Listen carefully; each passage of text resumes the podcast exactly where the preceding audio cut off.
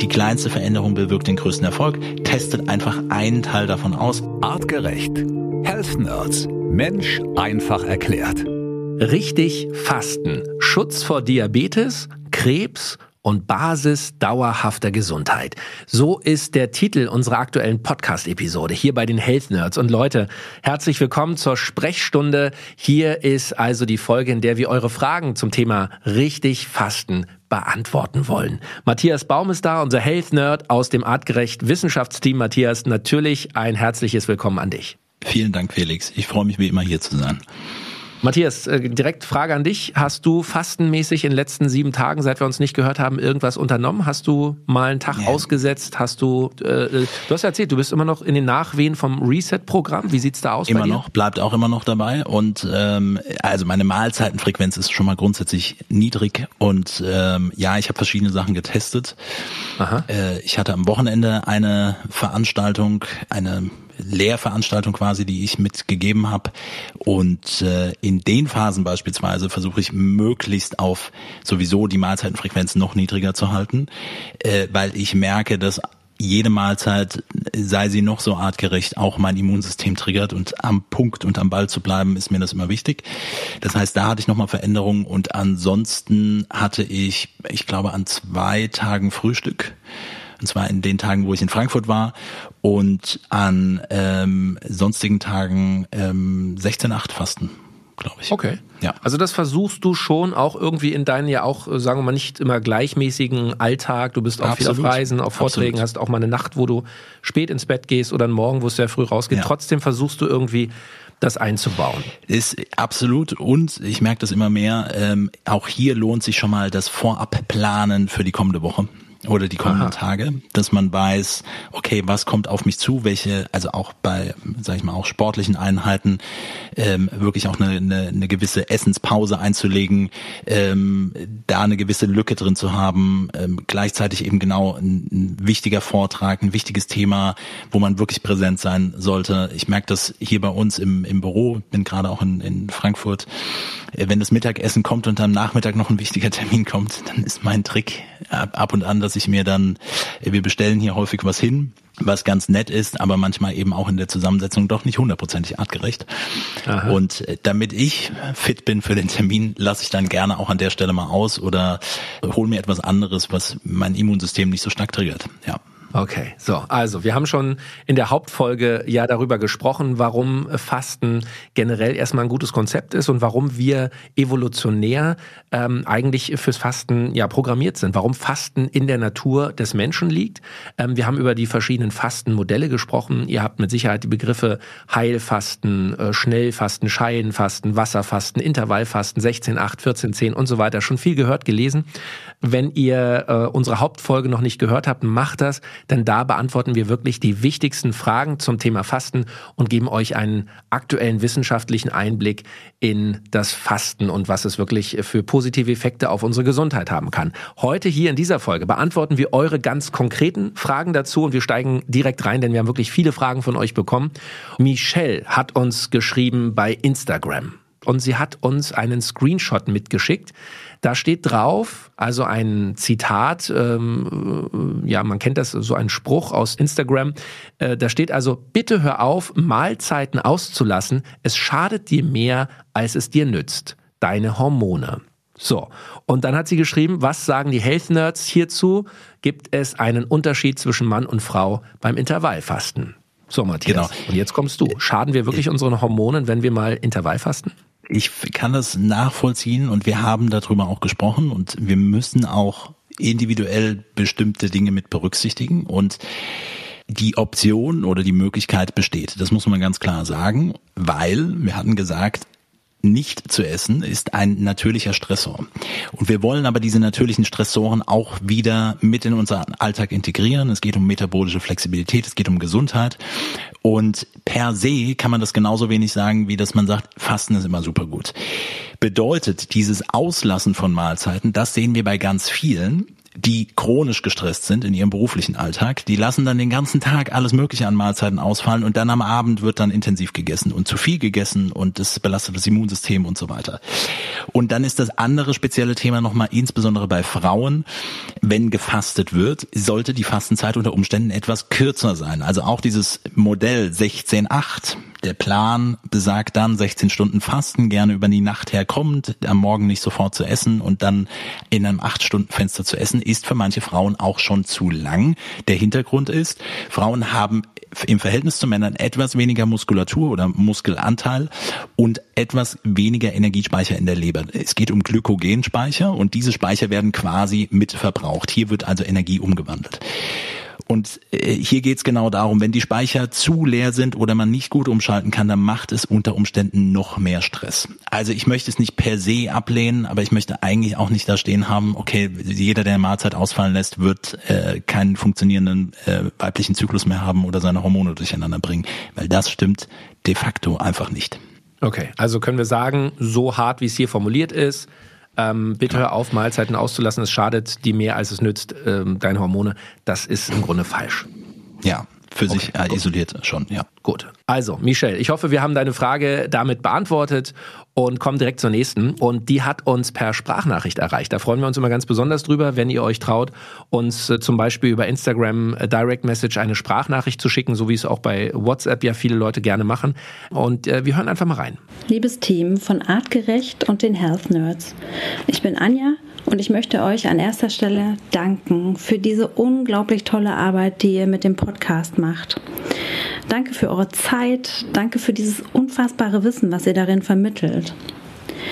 Ähm, nun zu meiner Frage zum Thema Fasten. Ich mache intermittierendes Fasten schon recht lange habe jetzt vor anderthalb Jahren eine Radiotherapie bekommen und meine Schilddrüsenvolumen hat sich auf 5 Milliliter reduziert. Ähm, das heißt, ich supplementiere jetzt L-Tyroxin und als es in dieser Fastenfolge auf die Supplemente kam, habe ich mich gefragt, mein L-Tyroxin nehme ich morgens nach dem Aufstehen, mein Fastenintervall ist irgendwann gegen Mittag zu Ende, ähm, habe mich jetzt selber gefragt, ob dieses L-Tyroxin meine Fastenzeit schon unterbricht, ähm, weil ich ja erst mittags mit der Fastenphase aufhöre und ob es für mich nicht tatsächlich sinnvoller wäre, es ans Ende der Fastenperiode zu legen und dann erst eine halbe bis eine Stunde nach der Einnahme von L-Tyroxin mit dem Essen anfange. Ich danke euch sehr für eine Antwort. Liebe Grüße, Anja. Super, Anja. Also vielen Dank äh, für deine Nachricht und toll, dass du uns äh, äh, deine Stimme hier in den Podcast geschickt hast, macht ja auch Sinn. Äh, man kann uns hören, also ist es schön, wenn ihr eure Fragen gerne eben auch als Sprachnachricht schickt. So, ähm, Matthias, jetzt kommt der Experte. Wir hatten das mhm. Thema in der Hauptfolge auch. Da gab es schon im Vorfeld einige Fragen ähm, beim Thema Fasten, die euch immer wieder erreichen. Wie ist das, wenn ich ähm, faste? Darf ich dann überhaupt Supplemente nehmen? Unterbreche ich den Fastenrhythmus? Wie ist es jetzt konkret bei diesem Supplement, was sie hier beschrieben hat? Bei diesem Supplement geht es um ein Medikament. Das ist nochmal noch mal ein bisschen ein Unterschied. Das heißt, für die, die das nicht wissen, das L-Tyroxin ist quasi Schilddrüsenhormon, was man äh, mit zu sich führt. Und da ist es sinnvoll, auch die dieses Einnahmeregime, so wie es vorgegeben ist, sprich morgens und auch nüchtern, das ist ganz wichtig, auch losgelöst für die Leute, die zum Beispiel Eisenpräparate einnehmen, davon losgelöst einzunehmen, weil es sonst zu Problemen in der Aufnahme kommen kann. Wenn es eine, ein Medikament ist, gibt es eine ärztliche Verordnung, an die sollte man sich natürlich immer halten. Jetzt rein auf Stoffwechselebene bezogen, da ist natürlich jedes Medikament auch ein bisschen anders, anders aufgebaut, wie auch immer. Und wenn man es, wie wir es gesagt hatten, ganz hart nehmen würde, ja, bestünde auch die Möglichkeit, dass das Fasten quasi damit unterbrochen werden würde. So wie bei anderen Supplements, wie gesagt, auch.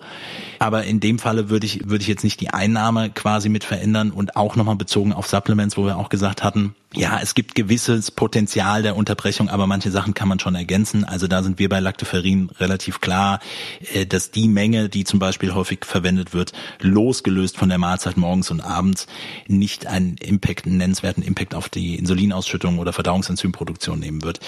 Von daher ähm, äh, würde ich es dabei belassen und so eine Veränderung, und das ist, glaube ich, auch der Hintergedanke, dass man sagt, okay, man nimmt es im Tagesverlauf später, falls es das jetzt massiv unter unterbrechen würde und geht dann diese, sie hat diese halbe Stunde bis Stunde vorher erwähnt, weil den Abstand nimmt man bei dem Medikament eigentlich immer bis zur danach folgenden Mahlzeit.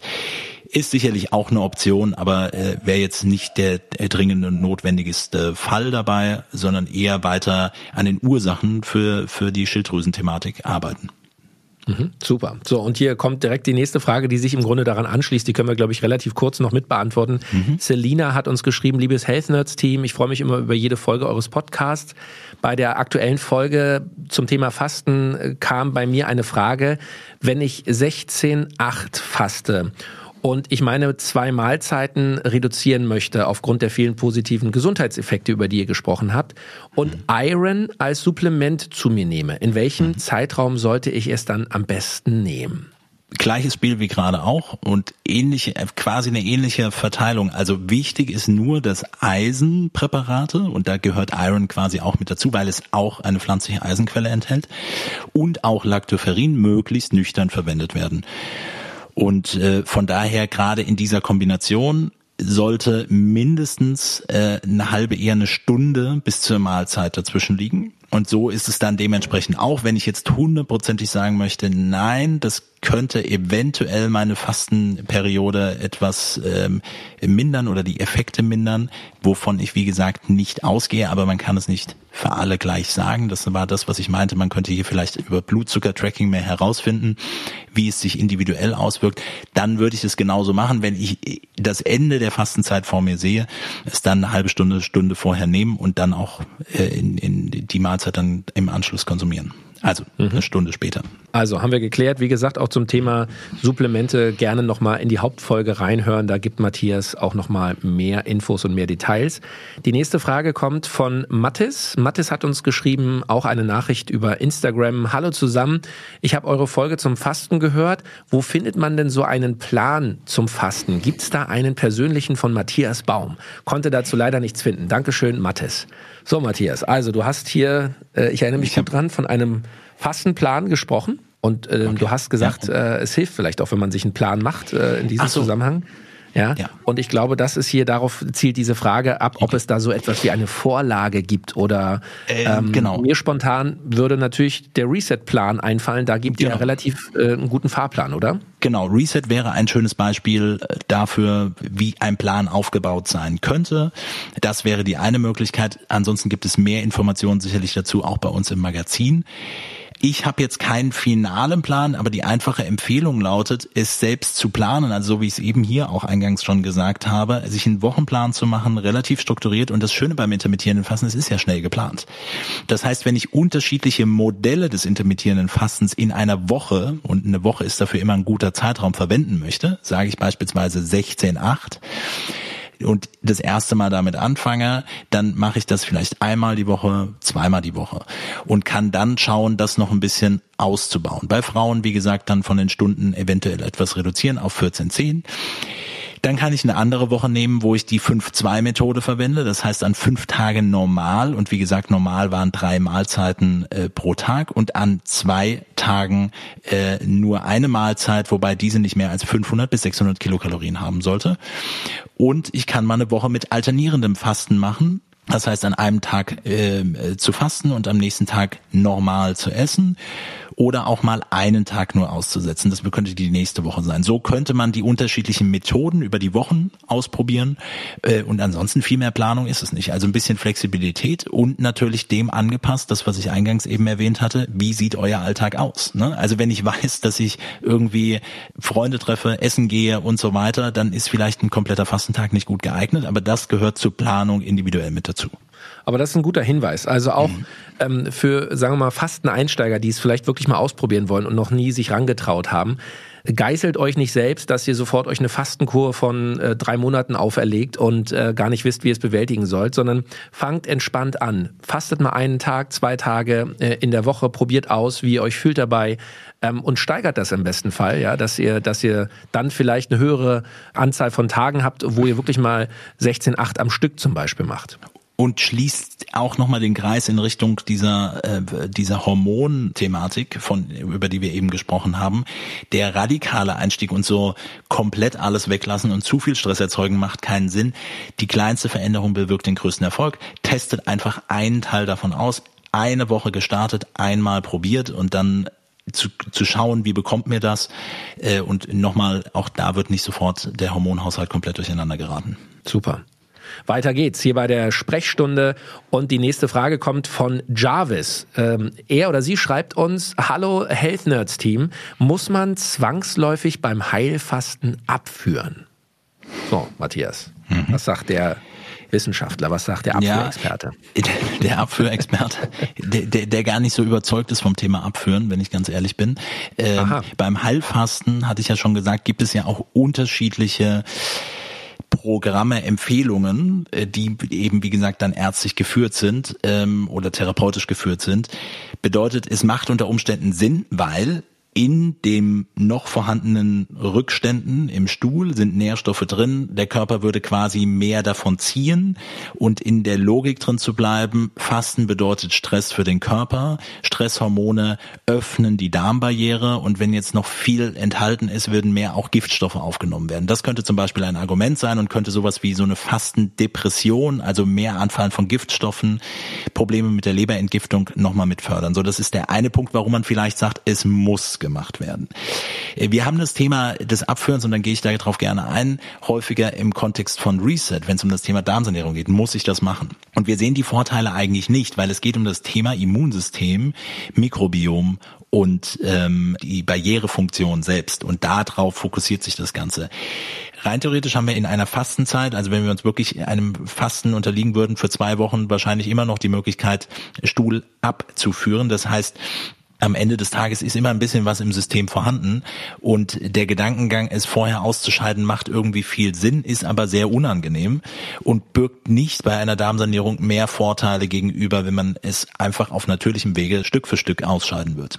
Und deswegen so. ist es einfach bei uns kein Thema und auch nicht eine, eine klare Empfehlung, das zu tun. Mhm. Okay, also ganz klarer Hinweis.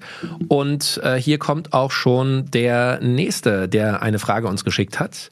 Ähm, G. Kracher schreibt uns äh, bei Instagram, wie sieht es aus mit Fasten bei Typ 1 Diabetes? Ja. Genau, Typ 1 Diabetes gehört eben auch mit zu ähm, den, also Diabetes mellitus, ähm, honigsüßer Durchfluss, darum geht es im Endeffekt. Zu viel Zucker im System und wir alle haben von Diabetes schon mal irgendwie etwas gehört. Man muss nur die beiden Krankheitsbilder, wie ich hatte in der Hauptepisode auch gesagt, offiziell ist bei Typ 2 Diabetes es eine Kontraindikation, weil es immer um das Thema geht, der Blutzuckerspiegel und Insulinausschüttung, das ganze System funktioniert unter Umständen nicht wirklich gut, weshalb man aufpassen muss, damit nicht irgendwie Unterzucker oder sonstiges entsteht, wobei auf metabolischer Ebene ist doch genau ein wichtiger Ansatzpunkt ist. Man muss es besser monitoren. Bei Typ 1 Diabetes im Vergleich zum Typ 2 Diabetes handelt es sich bei Typ 1 Diabetes um eine Autoimmunerkrankung. Das heißt, durch einen autoimmunen Prozess sind die ähm, äh, insulinproduzierenden Zellen in der Bauchspeicheldrüse kaputt gegangen, selbst abgebaut worden. Der Körper produziert kein körpereigenes Insulin. Die Patienten oder Menschen, die das betrifft, müssen Insulin spritzen.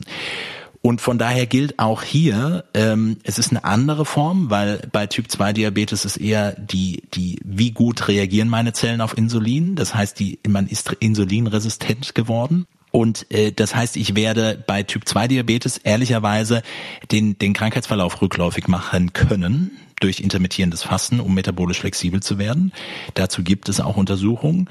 Wie gesagt, mit dem passenden Monitoring und dass es offiziell als Kontraindikation zu sehen ist. Bei Typ 1 Diabetes werde ich nicht die Bauchspeicheldrüse dazu bringen, dass sie plötzlich wieder insulinbildende Zellen produzieren wird.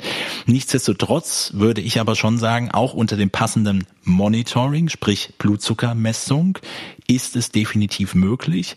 Ähm, man muss es dann eben über die, die, die ähm, jeweilige Insulingabe dann mit abklären. Je nachdem, wie man erfahren damit ist. Ich würde es, um auch da auf Nummer sicher zu gehen, es mit Therapeuten oder Arzt nochmal besprechen, ob man sowas mal angehen kann. Und ich würde es auch, glaube ich, nur dann machen, wenn ich so einen Langzeit-Blutzucker-Tracker im Arm beispielsweise habe, den, über den wir auch schon mal gesprochen haben, eher im Kontext mhm. so, ich will mal wissen, wie mein Stoffwechsel funktioniert. Bei Typ 1 Diabetes Patienten, für die ist es explizit entwickelt worden, die haben dann genau diesen Verlauf und dann kann man ja dementsprechend auch damit arbeiten und dann kann ich tracken und kann erkennen, okay, was passiert bei mir, sinke ich zu sehr ab, muss ich eine Einheit äh, vielleicht auslassen, kann ich eine spritzen, so das ist so ein bisschen der Hintergedanke. So, prima. Matthias, hier kommt die nächste und damit schon die letzte Frage hier in der heutigen Sprechstunde. Ähm, da hat uns geschrieben die Lou und Lou möchte gerne wissen, liebes Health Nerds Team, ich bin starker Allergiker, vor allem auf Gräser und Birkenpollen. Gibt es für mich als Neueinsteiger beim Thema Fasten etwas zu beachten? Liebe Grüße, Lou. Nein, also zumindest nicht, dass jetzt irgendwie sich das dadurch verstärken würde oder dass man irgendwas nicht nehmen sollte, wie auch immer. Allergien muss man immer noch mal in der Komplexität etwas genauer betrachten, was wir Gott sei Dank auch jetzt sehr bald tun werden. Ähm, aber ganz im Gegenteil. Also es bringt viele Vorteile mit sich. Warum? Ist auch klar. Wir wissen, dass bei Allergie das Immunsystem eine wichtige Rolle spielt. Ein Teil des Immunsystems arbeitet sehr überschießend. Das Immunsystem ist bei Allergien auch auf diese Stoffe geprägt. Von daher können wir nicht diesen Punkt ausmerzen. Das heißt, wir können natürlich nicht die Antikörper, die sich schon gebildet haben, reduzieren auf einmal, aber wir können anfangen, das Immunsystem zu regulieren. Und wie gesagt, jede Nahrungsaufnahme bedeutet im Darm ein aktiviertes Immunsystem und wird dementsprechend diesen äh, proentzündlichen Teil auch mit triggern. Darmgesundheit und Darmregeneration spielt eine extrem wichtige Rolle beim Thema Allergien, weil auch dadurch quasi durch eine gestörte Darmflora und äh, eine, eine gestörte Darmbarriere und ein chronisch aktives Immunsystem potenziell Allergien mehr mit entstehen und isoliert das intermittierende Fasten hat dementsprechend auch positive Auswirkungen auf Allergien. Lou. Also, go for it. Ja, als Neueinsteigerin beim Thema Fasten, wir können dich nur ermutigen. Vielleicht kannst du mit einer Fastenkur, mit zum Beispiel Reset von Artgerecht, ähm, mal schauen, ob es dir in dieser Frühlingssaison dann etwas besser geht. Matthias, du hast gerade schon anklingen lassen, Allergien äh, wird ein Thema sein, auch in einer der kommenden Folgen hier bei den Health Nerds. Das wäre doch mal ein guter Plan. Definitiv, ja, weil auch viele Leute äh, natürlich Fragen darüber schicken zum Thema Allergien und auch hier wissen wollen, ob ähm, man etwas aktiv tun kann. Und deswegen werden wir das machen in einer der kommenden Folgen. Ich sage herzlichen Dank für eure vielen lieben Fragen, die ihr geschickt habt. Äh, danke an die Community, dass ihr uns äh, weiter so treu bleibt und äh, immer fleißig äh, hier teilhabt und Fragen schickt, uns äh, Ideen und, und Anregungen. Macht bitte weiter. Das ist auch für uns immer eine große Freude. Matthias, auch an dich herzlichen Dank. Ich bin Felix Möse, sag äh, Ahoi, wünsche euch eine schöne Woche, bleibt gesund und bis nächsten Donnerstag. Vielen Dank. Der Mensch im 21. Jahrhundert. Wohin hat uns die Evolution geführt? Wie hängen Körper, Psyche und Gesellschaft zusammen? Welchen Einfluss haben Ernährung, Bewegung und Stress auf den Superorganismus Mensch? Mit spannenden Gästen besprechen die Health Nerds von Artgerecht komplexe wissenschaftliche Fakten und Erkenntnisse der Evolution für dauerhafte Gesundheit durch einen artgerechten Lebensstil in der modernen Welt. Mit praktischen, sofort anwendbaren Tipps und cleveren Lifehacks. Health Nerds. Mensch einfach erklärt.